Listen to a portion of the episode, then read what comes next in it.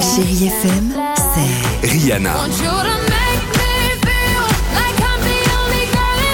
des souvenirs,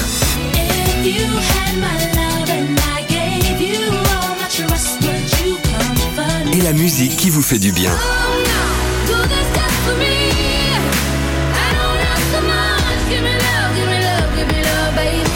c'est ça Chérie FM. Feel good music.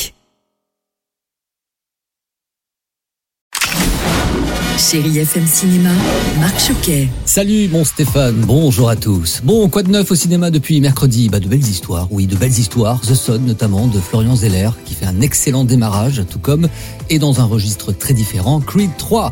Le cinéma français s'en tire pas trop mal également, hein, avec La Syndicaliste et une Isabelle Huppert magistrale. Et puis le coup de cœur de l'Alpe d'Huez, Les Petites Victoires, devrait dans les prochains jours trouver son public. Disponible depuis jeudi sur Netflix, c'est le retour de la série Sex Life, une série sur la sexualité féminine à la fois forte et capable de réunir, comme dans la précédente saison, des millions de spectateurs. Sex Life est centré sur le personnage de Billy Connolly, une épouse et mère qui, après s'être lassée de sa vie dans sa banlieue, va tenir un journal et fantasmer sur ses exploits très intenses avec son ex-petit ami Brad.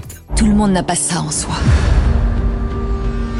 Ce désir de se réveiller, d'arrêter de vivre comme des somnambules. D'arrêter d'essayer de bien se comporter en reniant sa nature profonde. Alors je préfère prévenir parce que c'est assez rare sur Netflix, mais cette série est interdite aux moins de 18 ans. Autre série à faire également son retour, mais sur Disney+, Star Wars The Mandalorian.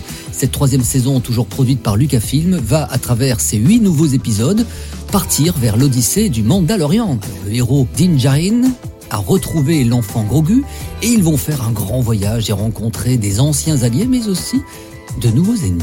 Il se passe quelque chose de dangereux là-bas.